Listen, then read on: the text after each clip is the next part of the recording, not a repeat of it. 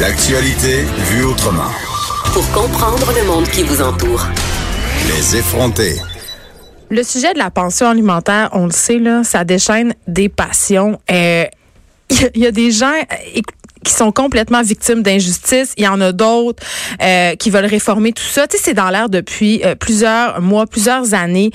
Euh, et là, j'avais envie d'en parler ce matin avec euh, deux femmes du Centre des femmes de Pointe-Claire. OK? Pointe-Saint-Charles. Pointe-Saint-Charles, pardon, merci. Euh, Chantal Chaillé et Sylvia Bissonnette.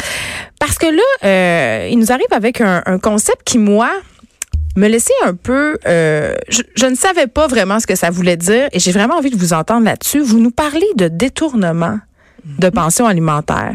Qu'est-ce que c'est ça, Chantal? OK. Alors, le principe de la pension alimentaire, un des principes ou des objectifs, dans le fond, c'est que les enfants, après une séparation, puissent continuer à bénéficier, dans le fond, euh, des revenus hein, de, ces- de ces deux parents. Euh, quand on dit, entre autres, Geneviève, euh, que les enfants n'ont pas à payer pour la séparation de leurs parents, ben c'est ça, cet objectif-là qui signifie. Mais là, c'est payé au sens littéral du terme parce que ce que vous nous dites, dans le fond, euh, et Sylvia, j'aimerais vous entendre là-dessus, c'est que dans le cas d'une pension alimentaire, quand on fait le calcul, OK, ça fait euh, depuis déjà quelques années euh, que la pension alimentaire est plus considérée comme un revenu imposable. Par contre, ces montants-là continuent d'être pris en compte dans des programmes gouvernementaux. Par exemple, l'aide sociale l'aide financière aux études, le programme d'aide au logement et l'aide juridique. Et ce qui donne que il y a des gens qui sont privés, en quelque sorte, de bourses d'études, de logement, d'aide juridique à cause de cette pension alimentaire-là, Sylvia Bissonnette? Oui, exactement. Dans le fond, ça fait déjà 20 ans que la, que la pension alimentaire est défiscalisée. C'est-à-dire que le- les parents qui reçoivent de la pension alimentaire ne sont plus obligés de mettre ça comme un revenu lorsqu'ils font leur impôt. Et les parents payeurs ne sont ne peuvent plus diminuer leur revenu par la pension alimentaire qui payait qui paye à leur ex-conjoint ou conjointe. Euh, par contre, depuis depuis 20 ans, on continue à les considérer comme un revenu pour le programme aide sociale. On a on a eu heureusement des avancées dans les dernières années parce que au début, ils coupaient pour euh, euh, si tu avais un enfant de, de moins de 5 ans, tu avais le droit de garder 100 dollars, puis le reste était coupé, puis si tu avais des enfants plus vieux, tu gardais aucune pension alimentaire.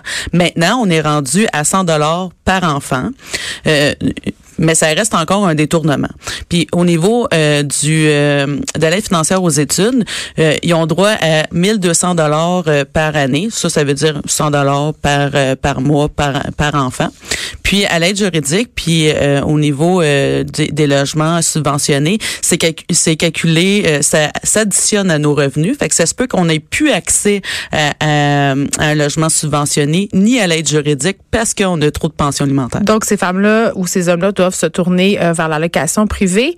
Mais là, j'ai quand même env- envie de vous dire, Chantal et Sylvia, que le montant de pension alimentaire, qui est un montant net, qui est pas imposable, c'est quand même un revenu. C'est quand même un montant d'argent euh, auquel euh, ces personnes-là ont accès. Donc, pourquoi ça devrait pas être comptabilisé? Parce que la vérité, c'est que c'est quand même une somme qui est à qui est octroyée, qui fait partie du budget familial, qui peut servir à se loger, qui peut se- servir à étudier. Donc, Mais la, bon, la raison, c'est que moi, comme, sala- comme salarié, droit de garder la- le plein montant de ma pension alimentaire sans que personne vienne me couper. Puis euh, aussi, c'est que lorsque tu es à l'aide sociale, sur les prestations d'aide sociale, on ne calcule pas les enfants. Les enfants ne sont pas calculés sur la prestation d'aide sociale. Fait que même si tu as 6 enfants, tu vas quand même avoir un revenu de 669 Hip, par mois. excusez. Là, ce que vous me dites, c'est que si je suis sur l'aide sociale et que j'ai trois enfants, l'aide sociale tient pas compte que j'ai trois enfants? Non, J'ai de la c'est- misère à croire ça. Non, c'est pas calculé euh, au niveau de la prestation d'aide sociale. T'as pas d'argent de plus parce que tu as des enfants. Mais pourtant, ça coûte plus cher ton mode de vie. Tu dois te loger dans un appartement plus grand, ça te coûte plus cher d'épicerie. Exactement. Euh, Où la logique là-dedans? ben, Ben, il y en a pas. Euh, La loi d'aide sociale a rien, euh, a rien de logique, malheureusement. Mais excusez là, mais je tombe en bas de ma chaise un matin. J'étais certaine. Puis il y a quand même une croyance populaire qui est vraiment poche. Euh, Chantal Chaillé, Sylvia Bissonnette, c'est la pensée qu'il y a des gens sur le BS qui font des enfants pour avoir plus de un, plus un gros chèque. Il y a cette pensée-là qui est largement répandue. Là.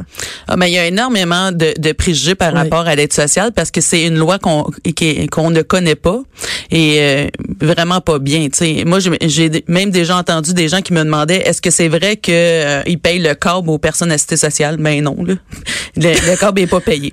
Mais euh, mais au niveau euh, euh, des enfants, c'est vrai que la prestation d'aide sociale n'est pas euh, Majorée. n'est pas majorée parce que par le nombre d'enfants qu'on a. C'est les allocations familiales qui couvrent les besoins des enfants. Et Oui, parce la- que ça, c'est un montant qui est non négligeable quand même. là. Par mois, ça peut aller jusqu'à 5, 6, 700 dollars par mois de prestations, ce qui est quand même une bonne nouvelle. Oui, mais moi qui travaille à faible revenu, j'ai droit au même montant qu'une personne assistée sociale au niveau des allocations familiales. Puis pourquoi la personne sur l'aide sociale devrait avoir plus de, de prestations selon vous? Parce que si vous, vous travaillez, vous avez, dans le fond, ce qui calcule, c'est le revenu. Si vous faites, euh, là, je dis n'importe quoi, mais si vous faites 22 000 par année, puis la personne sur l'aide sociale fait 22 000 par année, il devrait pas avoir de différenciation, c'est le même montant. Oui, c'est ça. Les allocations familiales, c'est le, le même montant euh, qui est donné selon selon le revenu. Quand, quand le gouvernement considère que tu es à faible revenu, tu as accès à une, alla- à une allocation familiale quand même, euh, euh, je dirais, intéressante pour couvrir les, les besoins de l'enfant. La- L'affaire, c'est que la pension, euh, la pension alimentaire pour enfants est, est pour les enfants, justement. Oui. Et, et pas pour euh, pour le, euh, le parent. Mais en même temps, on, sait que le parent peut l'utiliser pour, loger- pour se loger, pour payer les factures, l'épicerie, ça, ça va quand même aux enfants, là. Oui, exactement. Euh, oui, Euh, ça va pour couvrir les besoins de, de l'enfant et euh, le logement reste un besoin essentiel pour l'enfant. Chantal Chaillé, euh, bon, vous êtes travailleuse communautaire, évidemment, vous au Centre des femmes de Pointe-Saint-Charles. Vous- Centre de femmes, Madame prend congé de point. Bon, j'ai un petit problème dans mon grave. dossier, mais merci de, de cette rectification. Est-ce que euh, qu'est-ce que vous souhaitez qu'il soit fait au niveau de la pension alimentaire? C'est quoi votre désir? Qu'est-ce que le gouvernement Qu'est-ce que vous demandez en fait? Ben, dans le fond, c'est qu'on demande que, les pensions alimentaires, elles soient complètement, euh, que les quatre programmes soient pas touchés par ça. C'est ça qu'on demande. Que ça arrête d'être pris en considération Absolument. pour que Dans les quatre programmes, puis ça se fait dans d'autres provinces, Geneviève. Hein?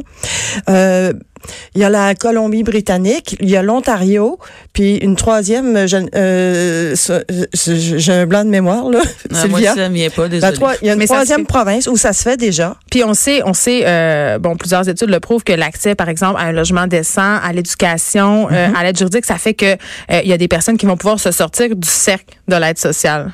Donc, ou de la pauvreté, disons. Oui. Oui, Oui. exactement. Effectivement. Merci beaucoup Chantal Chaillé et Sylvia Bissonnette d'avoir été avec nous pour parler de ce sujet qui soulève souvent euh, des passions. Oui.